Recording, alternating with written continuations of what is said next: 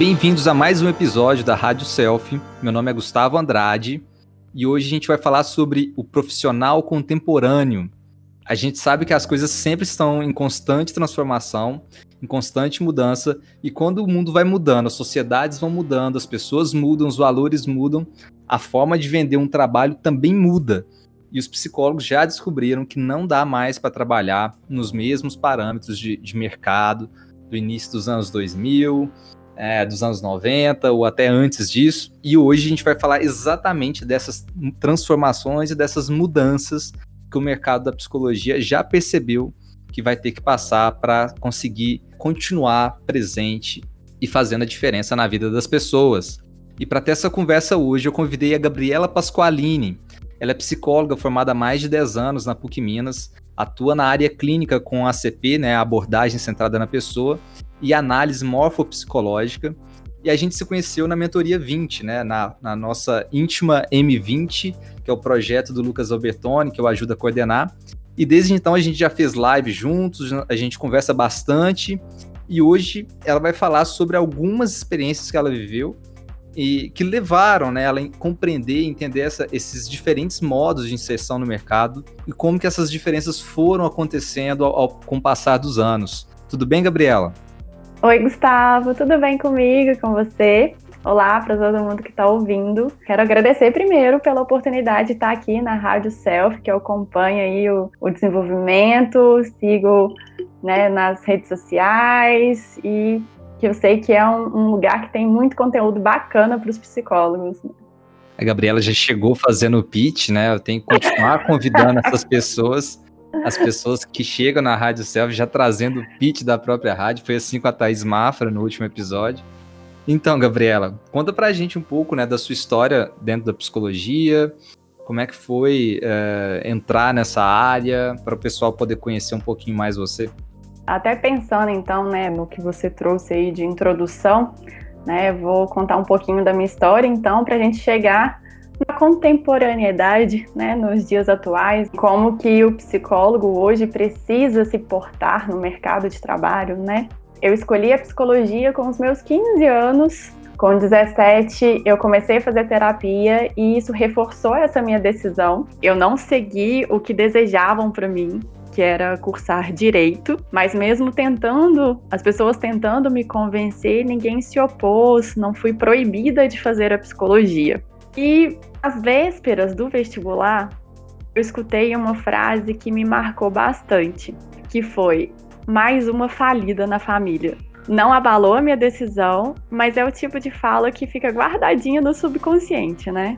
A verdade é que não que essa pessoa tenha razão, assim, mas uma verdade existe nessa frase, é não tinha noção nenhuma do mercado de trabalho. Eu só sabia que eu queria ajudar as pessoas com as questões emocionais delas mesmo contra tudo e contra todos, você resolveu bancar né, essa decisão de, de ajudar pessoas e daí você bancou a sua decisão de ir para a faculdade de psicologia. Confessar para você que só recentemente que eu percebi, tive noção assim de como que eu fui determinada. E como é que foi na época da faculdade? Eu entrei na faculdade em 2005 né? Como você falou, eu estudei na PUC e a minha formação ela foi praticamente toda voltada para a área clínica. Eu fiz estágios em escola, centro de saúde, estágio organizacional, mas o que me cativou mesmo foi um estágio voluntário que eu fiz na clínica da PUC. A gente fazia atendimentos a alunos da faculdade. E nos últimos períodos, os estágios obrigatórios eu também fiz lá, né, na clínica escola. Antes mesmo de concluir o curso, eu já estava fazendo uma formação na abordagem teórica que eu queria seguir, que é a ACP, o amor mesmo sempre voltado para a área clínica. Acho que já teve comentários em outros episódios falando um pouquinho sobre essa questão teórica dentro da faculdade, né? Que a gente aprende muito sobre uma coisa só, mas que também não é suficiente. Esse muito também não é suficiente, né? E outras abordagens a gente tem que procurar por fora. Então foi o que eu fiz. Eu tinha um, um professor que era referência para mim, Hoje em dia, nem, nem se faz, nem começa o curso de formação antes de terminar a faculdade. Na época, ele permitiu que eu e uma outra amiga minha fizéssemos. Então, a gente começou no nono período, E na época também era um ano e meio, hoje eu acho que é um ano só. Então eu fiz até eu, eu formar e ainda continuei um tempinho para poder concluir a formação específica, abordagem centrada na pessoa. Te ouvindo até, né, falando do seu amor mesmo pela psicologia, pelos conteúdos, né, a gente de fato já comentou bastante né, sobre, sobre esse assunto aqui nos episódios. Fica evidente novamente né, que a faculdade não prepara a gente para enfrentar essas condições que a gente vai se deparar quando se forma, né? Então, mesmo Sim. que a gente busque essas formações teóricas, chega na hora de entrar no mercado, o mercado tem suas regras, a gente querendo ou não, e a gente tem que entender como é que essas regras funcionam, né? E como é que foi uhum. essa, essa época assim, do pós-formada, concluindo um curso de formação clínica né, na área com a abordagem que você gostaria de atuar, e ao mesmo uhum. tempo buscando formas de se inserir no mercado. Você formou, fazendo as contas aqui de cabeça, por volta de 2009, né? Formei em junho de 2010, porque eu entrei na metade do ano de 2005. Ah, sim, sim. Para dar os cinco anos, foi metade de 2010. E no final de 2010, eu terminei o curso de formação. E aí sim que eu comecei a conhecer a realidade de trabalhar e de ser autônoma né? Porque a minha escolha foi de ir para o consultório, né? Trabalhar em consultório. Nos primeiros meses, após a graduação, eu não tive tanto esse contato porque eu ainda estava no curso de formação. E lá tinha toda uma estrutura da clínica, o suporte dos professores, né? Eu recebia clientes através da clínica. Depois que terminou o curso, aí eu fui ser sozinha. A gente é um pouco solitário nessa profissão, né? Assim, é ficar muito, ali. Né? É muito. Né, eu, eu, quis ser, eu quis amenizar a situação. É muito, a gente fica no nosso consultório ali, se é só, se a gente não está inserido em, em, uma clínica, né, onde a gente consegue aí ter contato com outros profissionais, tem às vezes reuniões ou até no intervalo entre um atendimento e outro, a gente esbarra com alguém e tal. Se é só o nosso consultório, a gente é muito sozinho. E aí então, em 2011, depois do curso de formação. Então eu fiquei sem, sem onde atender, né? Aí em 2011 eu comecei a sublocar o consultório de uma amiga e passei alguns meses com apenas um cliente. que veio do curso de formação, que ele continuou comigo. Então, assim, essa fase foi angustiante, mas eu estava totalmente perdida, eu não sabia a que recorrer, assim, que caminho seguir. Eu só sabia, como eu disse, né, eu só sabia que eu queria ajudar as pessoas com as questões emocionais, mas como captar cliente, eu não tinha a mínima noção. E não dava para depender só do curso de formação, né, para captar os clientes. Já que você conseguiu ainda assim trazer um, um cliente de lá, ainda assim não, não dá para você fazer outro, outro curso de formação para continuar captando cliente. Né? Não. Né? Mas em 2012 eu montei o meu próprio consultório, só que exatamente sem noção nenhuma do que fazer. A questão da sublocação, assim, era, era tranquila, assim, era uma amiga minha, a gente tinha um bom relacionamento e tal, mas tem muitas regras, né, quando a gente subloca consultório. Questão do, do horário, assim, de ter que sublocar turnos, e aí você recebe outro cliente, aquele cliente não pode aquele horário que você está sublocando, e aí você tem que ficar numa negociação com, com a proprietária da sala ou com outra pessoa que atende, que está sublocando outro horário. Começou a ficar meio confusa essa dinâmica, sabe?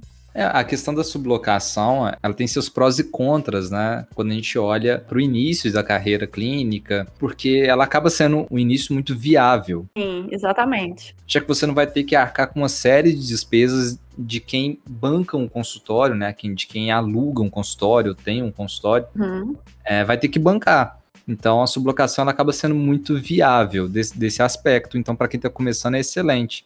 Mas, Sim. inclusive, né, é, outras profissões não podem sublocar e, e, não sublocam de forma alguma. Então, dentro da psicologia, a gente ainda, ainda tem essa vantagem, né, enquanto autônomos, de poder sublocar de alguns profissionais. Agora, uhum. tem esse outro lado, que é esse engessamento dos horários, você não fica tão disponível assim, né, para poder manejar os seus horários e tal. Uhum. Então, tem os prós e contras. Mas, como você disse, eu acho que uns 90% das pessoas, quando começa, se for para a área clínica, né, Eu, eu acredito que siga esse caminho de sublocar. Porque sim, é muito sim. difícil esse começo, né? Muito difícil. Até porque, na, pelo menos na, na época em que eu formei, que a gente não tinha tanta visão de empreendedorismo, de posicionamento no mercado e tal, a gente, de como divulgar o trabalho, a gente ficava só na base da indicação mesmo. Por mais que hoje em dia ainda seja a minha maior fonte de, de cliente, é o, é o boca a boca da indicação de um cliente para indicar outro, no começo, principalmente, é, é um processo muito lento, né? quanto menos cliente você tem, menos condição de fortalecer um, um, processo ali de indicações você tem, né? Então, no início, é sempre mais complicado mesmo. E aí, então, em 2012, eu resolvi montar o meu próprio consultório, como eu disse, sem noção, né, do que, de como fazer. Eu sabia atender, né, mas isso de como captar o cliente, eu não fazia a menor ideia. ficava só por conta da, das indicações. Hoje é algo que eu digo assim para as pessoas que em conversas ou quem está começando que eu posso ter esse contato é você, não dá para você ficar parado de braço cruzado dentro de um consultório esperando o cliente bater na porta, né? Mas de certa forma era o que eu fazia na época, assim. A gente não ouvia tantas pessoas quanto a gente ouve hoje falando sobre empreendedorismo na área da psicologia. Não tinha, não tinha. Não, tinha, né? Esse movimento que a gente percebe hoje claramente, assim, de muitos psicólogos se movimentando em redes sociais, é, falando de empreendedorismo ou de fato empreendendo, é, falando eu estou empreendendo, porque antigamente você tinha muita gente que empreendia sem saber que estava empreendendo. Mas hum. agora as pessoas estão tomando consciência disso. As pessoas entenderam que existe algo que pode ser feito que é diferente da realidade que psicólogos enfrentavam lá no, no início dos anos 2000 ou no início dos anos 2010 ali, né? né? Não tinha essa, esse pensamento, assim, essas iniciativas, não tinha. Fora que na, na faculdade a gente também não recebe orientação nenhuma sobre como administrar o consultório, nem como precificar o nosso serviço. É, se hoje é difícil e, e, essa discussão está muito presente, imagina antes, né? É, a única coisa que eu ouvia, assim, que eu tenho na minha memória, é de que precisava-se de no mínimo cinco anos para conseguir viver de consultório, para alcançar uma vida financeira considerada boa mas que número que representa isso eu também nunca soube. Uma referência é, que. Você não é a, a primeira pessoa que fala essa máxima aqui é. no, na rádio. É, porque eu acho que a gente ouve muito isso.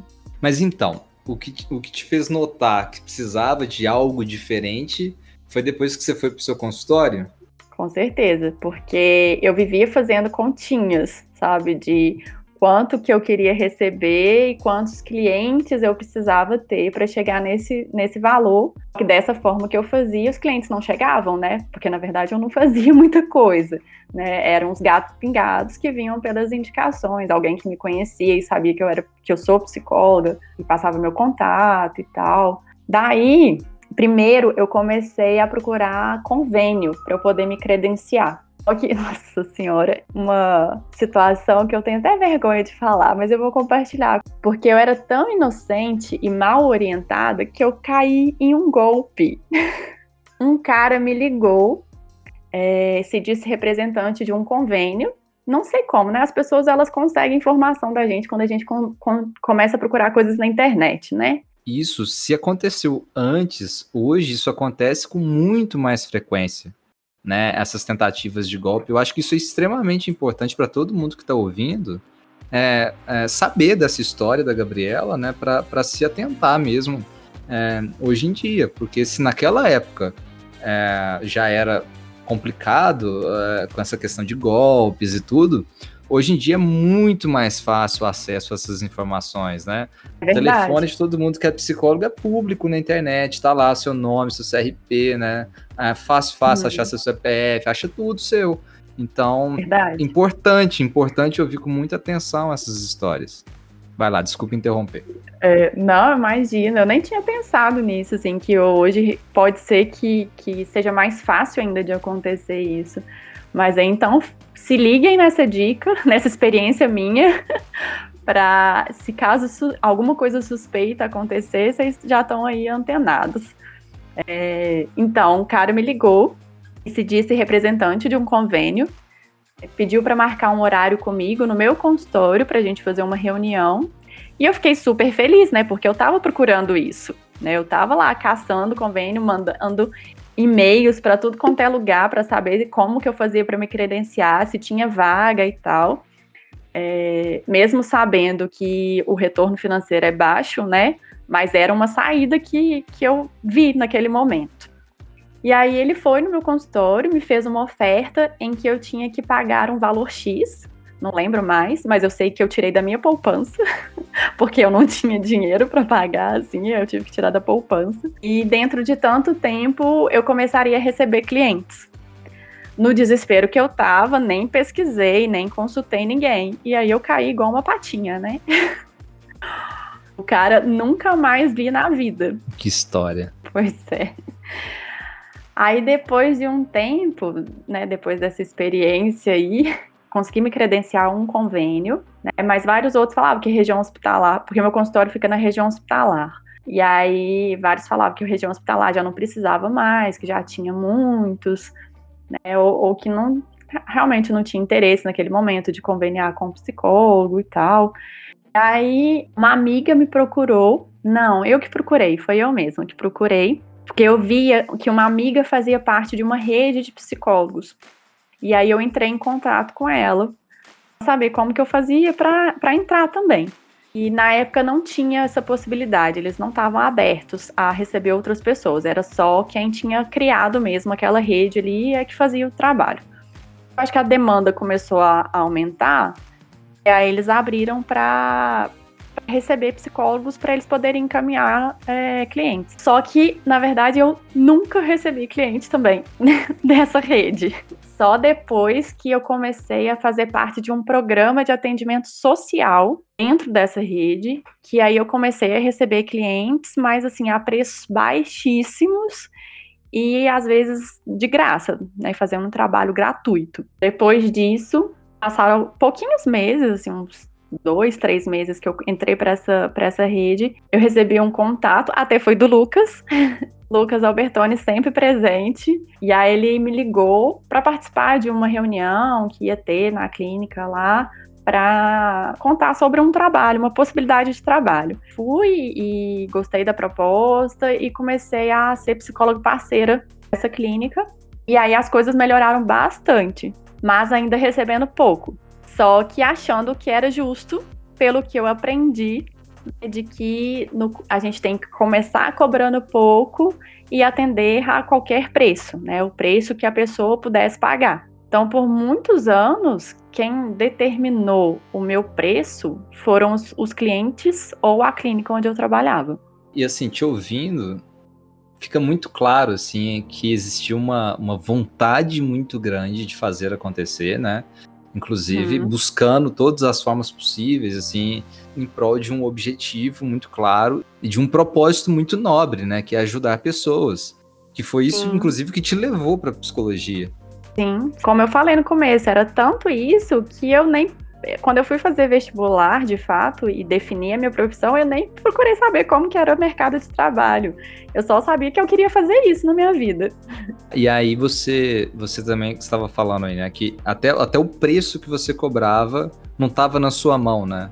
A psicologia, né, o psicólogo, a psicóloga são uma das únicas profissões assim que ainda, ainda hoje é, topam essa coisa do tipo o meu serviço não sou eu que precifico. Uhum. Ou o meu serviço é tão flexível quanto o meu cliente puder. É, ou uhum. não puder, né, no caso. É, eu, de novo, né, vou bater na mesma tecla. Não é que não se possa ser flexível, não é que não se possa fazer caridade, não é que não se possa ajudar pessoas que não têm condição de pagar um valor que é uhum. é cobrado geralmente uma sessão de psicoterapia. Mas o nosso trabalho ele tem que estar na nossa mão, né? Sim. É, eu já, já notei que existe um ponto de virada nessa sua história que também passa por esse, por esse, por esse dado, né? O trabalho uhum. ficar mais na sua mão e sair um pouco dos dizeres de fora, do que se diz sobre a psicologia, do que se falava que, que era possível, do que era impossível, né? Sim. E como é que foi esse ponto de virada? Se, se é que existe um ponto só, né, de virada? Se é que, se é que não são uhum. vários? Eu acredito que veio logo depois de mais uma experiência em que esse retorno financeiro era muito ruim. Você apanhou um pouquinho mais, né? Um pouquinho mais. Uhum. Não satisfeita, fui apanhar mais um pouquinho. É, porque eu, eu, me submeti a um trabalho pesado é, na saúde mental para receber um salário mínimo. Na época era 700 e alguma coisa. Acho que isso foi em 2014, 2015. Ao mesmo tempo que eu achava um absurdo, uma desvalorização, eu ficava pensando para poder me convencer de que valia a pena, né? Eu pensava que era pela experiência e que qualquer dinheiro é melhor que nada. Então, ali, 700 e poucos reais já ia fazer uma diferença. Realmente faz diferença, né? Mas, nossa, hoje eu não consigo conceber a lógica, sabe, de um profissional de psicologia com formação de cinco anos trabalhar com um trabalho tão pesado, assim, é, tão, e tão profundo, tão valioso, receber um, um salário mínimo, sabe? Hoje em dia eu não concordo de forma alguma mas na época eu me submeti a isso. E aí eu acabei criando a mentalidade naquela época que talvez a realidade era essa mesma sabe? De que era passar dificuldade financeira e como a frase que eu ouvi lá quando eu fui fazer vestibular, de que a realidade era ser falida. Só que, ao mesmo tempo, eu estava nessa clínica, estava no meu consultório e no centro de saúde mental. Tava fazendo as três coisas. Começou a ficar bem agressivo para mim esse trabalho lá, por uma questão de valores até, sabe? Coisas que eu via lá que eu não concordava. Nem foi nem foi tanto a questão financeira que me fez sair de lá. E passou um, um, um, tempinho, assim, um, dois anos, que foi final de 2017, eu saí da clínica também. E aí eu me deparei mais uma vez sozinha. Então, estando sozinha, eu precisava voltar a, a criar possibilidades por mim mesma. É, e indignada com essa realidade aí de psicólogo receber um salário mínimo ou ter que atender a qualquer preço. Eu tô entendendo que ah, por volta de 2017 foi quando você falou: é, eu preciso dar um basta nessa forma que eu tô que eu tô agindo, com essas coisas que estão acontecendo na minha, na minha carreira. Eu preciso de algo diferente. Sim, exatamente.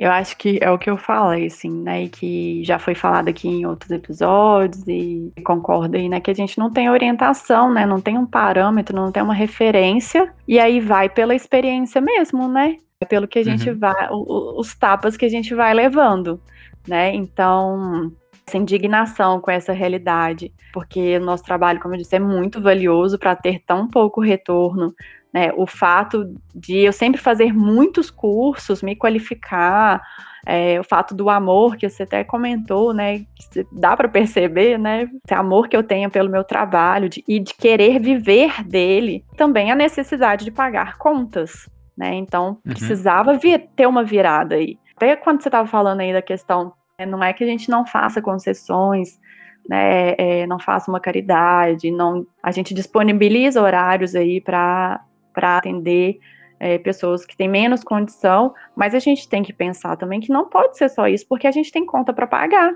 É a nossa fonte de renda, é o nosso trabalho. É, então a gente precisa cuidar dele, né? E aí, no final de 2017, então, saí dessa clínica e é, no começo de 2018 eu comecei a me posicionar diferente, a ter reuniões com amigos para discutir como que a gente cresceria, né? Eu aumentei o meu preço, que desde quando eu havia formado, então isso já tinha passado oito anos, desde quando eu havia me formado, eu, eu tinha aumentado 10 reais o valor da minha sessão. É muito pouco. Eu, eu te conheci não tem tanto tempo assim, mas eu percebo em você uma pessoa muito diferente, né? Dessa psicóloga que pensava de, dessas formas pré-2017 para 2018 ali, que você está aqui contando para a gente. E dá para perceber, assim, que a partir dessas reuniões, esse, o que você chamou né, de novo posicionamento, aí está usando até um conceito né, do empreendedorismo e do, do, do marketing, você começou a se portar e se colocar no mercado de uma forma diferente. Sim. É, e eu sim. acho que isso é, é, a ideia central, né, do que, que é o psicólogo contemporâneo, que, que é o uhum. profissional contemporâneo, o que, que ele tem que fazer. É, outro dia eu até vi uma pessoa comentando sobre a única profissão que existe no mundo, e ele falando que a única profissão que existe no mundo é o vendedor. Porque todo mundo está querendo vender o seu trabalho, né? Tá querendo se vender de alguma forma. É, que seja vender uma ideia, seja passar confiança, é sinal que a pessoa compra o que você está falando, né? Então, assim, não é comprar só no sentido é, objetivo, é no sentido simbólico também, uhum. né? De, uhum. de, de aceitar uma ideia, de aceitar um projeto. Então tá todo mundo se vendendo, tá todo mundo querendo encontrar todo. formas o tempo todo. Tá todo mundo encontrando formas de se vender da melhor forma possível, ou se vender da forma que você merece ser vendido ou comprado, né? Dependendo do ponto de vista. Então, é, dá, dá para dá pra sentir, assim, que o que você começou a fazer a partir de 2018 tem muito mais uma lógica do que, que é esse mercado contemporâneo, de como que ele funciona, do que o que você estava fazendo antes, né? Sim, sim, com certeza. Contando aqui para você, a sensação que eu tenho é que eu vivi assim, fazemos qualquer negócio. Uhum. O que me oferecer, eu tô indo, sabe? A, o quanto me oferecer, eu vou aceitar. Uma série de crenças aí relacionadas à, à vida financeira, à relação com o dinheiro, essa ideia de ter que começar ganhando pouco, cobrando pouco, né? E hoje em dia não é esse pensamento que a gente tem, né? E não é isso que a gente quer passar para quem está começando, né? Exato. É, então, outra coisa também foi pensar em qual que é o meu público-alvo, qual que é meu, meu interesse maior dentro da minha profissão, qual que é o público que eu quero atingir, é, eu criei, foi em 2018 que eu criei meu Instagram, né? Que ainda é pequeno, mas foi nesse movimento que ele surgiu. Só que meio que, que desiludida desse, desse financeiro também, nessa época eu acabei investindo em outra profissão. Foi um sonho que eu tinha e que aí eu realizei, porque é uma área que eu gosto. É, só que hoje eu percebo que também tem um pedaço disso de, de, de estar desiludida com a psicologia, sabe? Na questão financeira. Uhum. Não na, na, minha atuação, no, na minha realização com, nos processos que eu via com, com os meus clientes, mas na questão financeira eu fui buscar outra coisa também. Aí eu me tornei maquiadora e as duas profissões foram andando juntas. Essa nova experiência de trabalho trouxe para mim uma outra visão dentro da própria psicologia, fazendo com que clareasse é, dentro de mim o que, que eu gosto realmente de fazer, assim, qual que é o foco que eu quero dar para o meu trabalho como psicóloga sabe? Que é muito voltado para a questão de autoimagem. Claro, assim, eu acho que é, parece redundante às vezes falar que na psicoterapia a gente vai trabalhar a autoimagem, a relação da pessoa com ela mesma, né? Como ela se vê e tal. Mas tem uma outra pegada, sabe? O pensamento que eu tenho hoje, ela tem uma outra pegada que veio por causa dessa experiência de ser maquiadora. E aí eu fui fazer o curso de análise morfopsicológica, né, que é um trabalho que é uma leitura que a gente faz dos traços faciais, que vai auxiliar mais ainda é, num processo de autoconhecimento e essa questão de trabalhar a imagem. Então, me ajudou a investir mais na própria psicologia. E ano passado, no meio da pandemia, a Gabriela maquiadora ficou de lado, porque pandemia não tem festa, não tem evento, não tem nada, né? Então foi uma possibilidade de voltar toda a minha energia realmente para a psicologia. E foi quando eu comecei a fazer a mentoria. A mentoria voltada para psicólogos. E tem ajudado a crescer mais ainda e lidar com o meu, com o meu consultório como um negócio. Né, que, que eu acho que tem tudo a ver com o que você estava falando aí da questão de se vender. É preciso a gente olhar para o nosso trabalho como um negócio. O nosso consultório é a nossa empresa. Eu já estou quase dando uma de Eduardo Bueno aqui nesse vídeo, falando agora que começar o episódio. Agora que vai começar o episódio. Depois de, de toda toda história aí, né? Vem um, é. um, uma história para poder chegar num ponto ápice, né? Assim, agora Isso. sim. Agora que nós vamos falar sobre o profissional contemporâneo. Exato, exato, né? Mas assim, eu quis trazer esses episódios da minha carreira justamente para poder ver, mostrar a diferença, sabe, de como que era antes e como que era a minha mentalidade antes, para como que tá o mundo hoje. Até porque muitas pessoas, apesar de, de a gente estar aqui agora em 2021 falando desse mercado, de como é que ele está funcionando, muitas pessoas ainda têm essa mentalidade que a Gabriela estava falando que era a mentalidade que ela tinha. É extremamente comum a gente encontrar pessoas que estão pensando dessa forma. E assim, eu não vou falar em, em métodos de juízo, eu acho que não tem certo e errado. Tem o que dá certo no sentido de trazer retornos é, para sua profissão e o que não tem tanto retorno. Aí vai falar, ah, mas nem todo retorno é financeiro. Claro, claro, claro que não é. Mas se você pode receber por aquilo que você está trabalhando e fazendo bem, é, por que não? Né? Então, acho que são coisas muito diferentes. E isso é importante a gente bater nessa tecla, né? Dá para você ser um bom profissional, dá para você ajudar pessoas, dá para você ajudar quem tem condição e ainda assim ser bem valorizado e remunerado pelo seu trabalho. Até porque a gente também quer ter condição, né? E é esse, como eu disse, é essa a minha fonte de renda. É esse o nosso trabalho. É, acho que, por mais que você disse aí, né, que ainda existam pessoas que, que têm essa mentalidade que eu tinha aí há anos, né? Hoje, o que se tem de informação sobre empreendedorismo e administração financeira, eu acho que é muito maior do que tinha naquela época. Sim.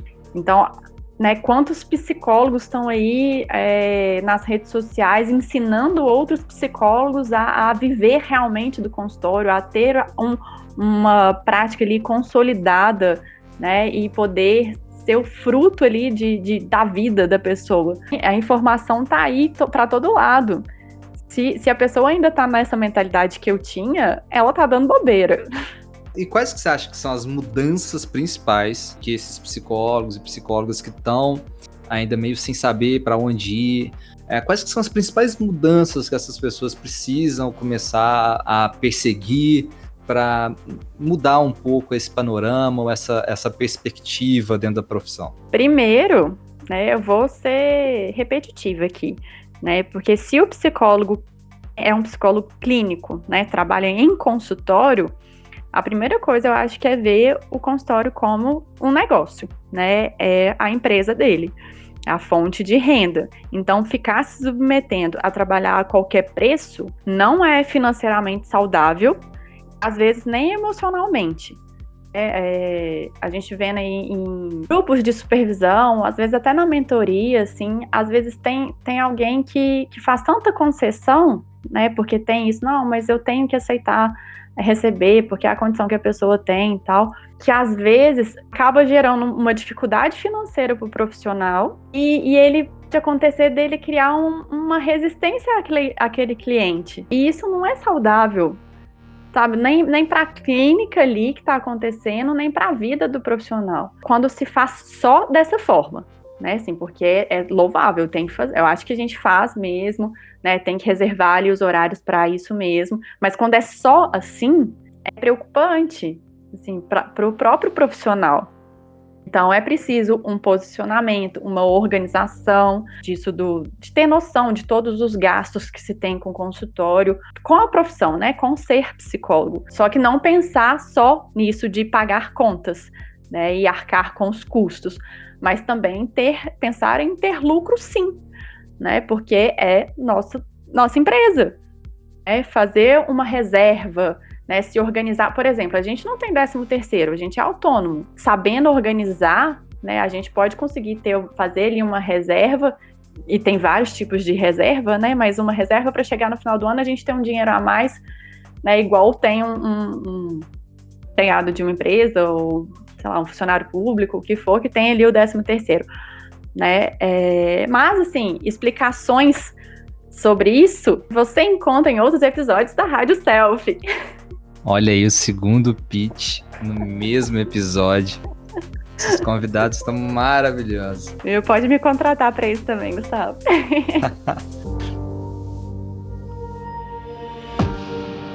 Bom, a gente está chegando aqui ao final, né, de mais uma conversa. E antes da gente encerrar, Gabriela, eu queria te fazer uma uhum. pergunta, uma pergunta que, que eu acho que vai servir para muita gente que, que ouve a gente, muita gente que já está no mercado da psicologia há bastante tempo e às vezes sente a necessidade de dar uma, uma mudada né, na forma de encarar a profissão, ou para pessoas que estão ainda dentro da faculdade, a gente sabe que tem pessoas que não se formaram ainda e escutam os episódios da rádio. O que você faria de diferente se você estivesse saindo da faculdade hoje? Se quando eu formei tivesse toda essa informação que você tem hoje sobre mindset financeiro, empreendedorismo, né, com certeza eu teria construído minha carreira bem diferente.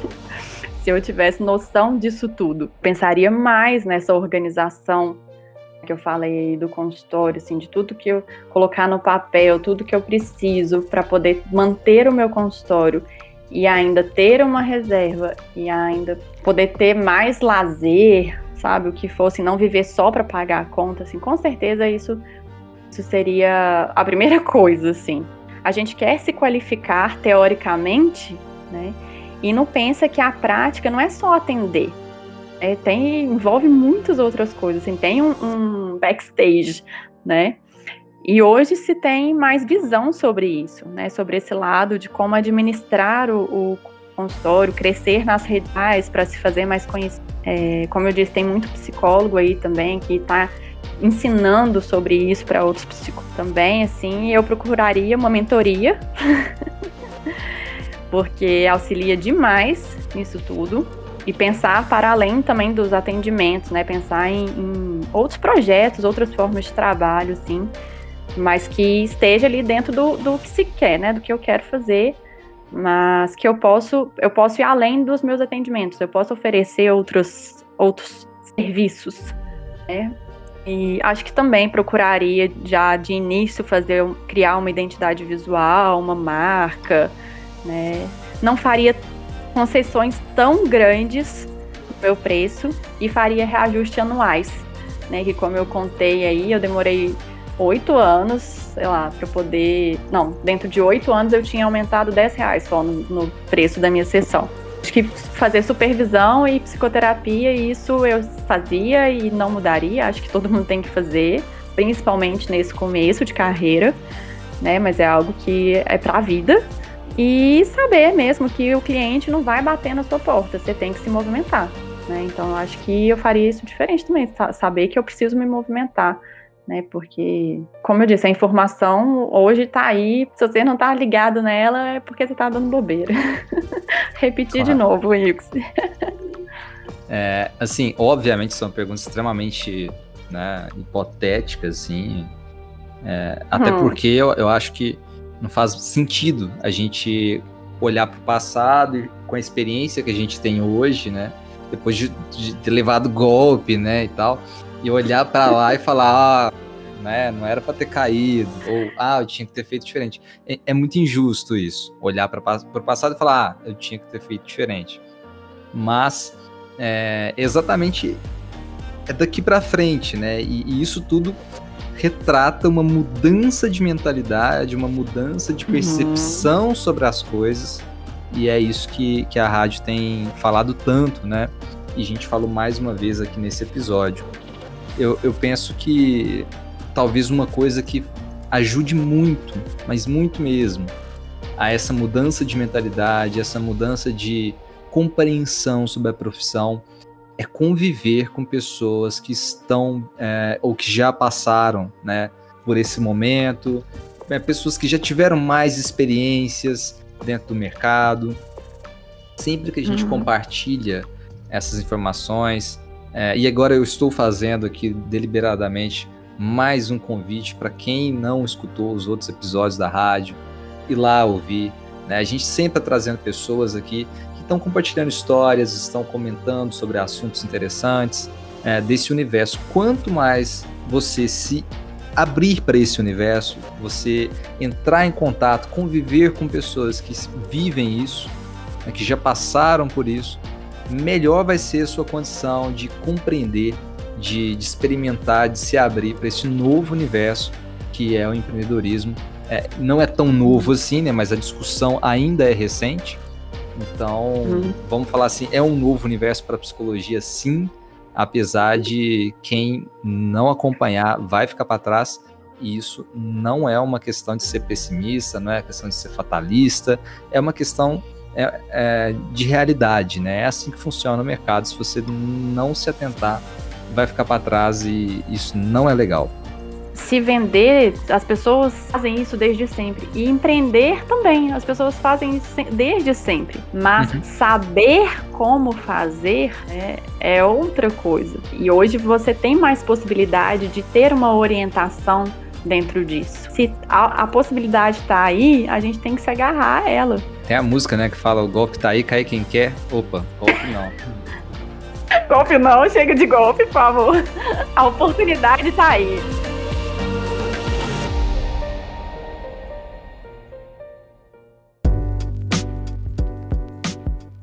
Gabriela, muito obrigado pela, pela conversa. Acho que isso vai contribuir bastante, né, para todo mundo que está ouvindo, que acompanhou até aqui. Obrigado mesmo, de verdade, tá? Eu agradeço muito também, foi bem bacana poder compartilhar a minha história, assim, relembrar, tinha coisa aqui que eu nem lembrava, igual essa questão do golpe também me surgiu quando, quando fomos falar sobre isso, assim. Né? Eu acho que foi tão vergonhoso para mim que estava guardado numa caixinha, numa gaveta, bem lá no fundo, assim e, e a oportunidade de, de trazer mais informação né, para quem já está aí com uma caminhada e para quem está começando também. Né, é muito bom a gente poder contribuir.